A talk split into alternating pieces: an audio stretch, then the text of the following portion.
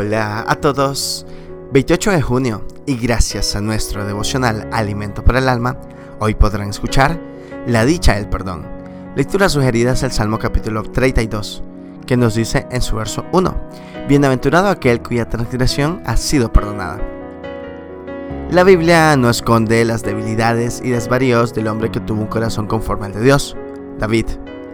Todo lo contrario, expone su humanidad de manera que logramos identificarnos sin idealizar a los hombres y mujeres de las Sagradas Escrituras.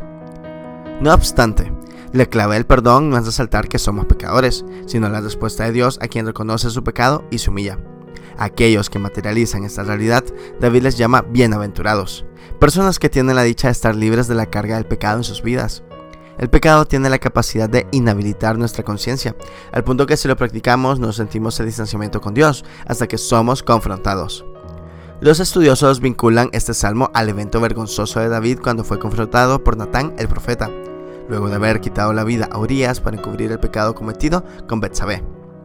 David cuenta que mientras no enfrentó esta situación, envejecieron sus huesos en el verso 3 ya que él estaba consciente de que había pecado, pero su conciencia se había adormecido.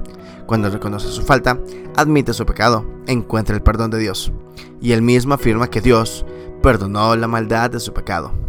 A ese momento, a ese instante de paz, David reconoce como algo de gran dicha, porque a partir de ese momento su relación con Dios se restauró. Cristo en la cruz murió por nuestros pecados y tenemos la oportunidad de ser bienaventurados con su perdón cuando confesamos nuestras faltas. Y si lo hacemos, Dios es fiel y justo para perdonar. Seremos dichosos al recibir su perdón. Devocional escrito por Josías Ortiz González en República Dominicana. El perdón de Dios nos hace bienaventurados. Muchas gracias por escuchar.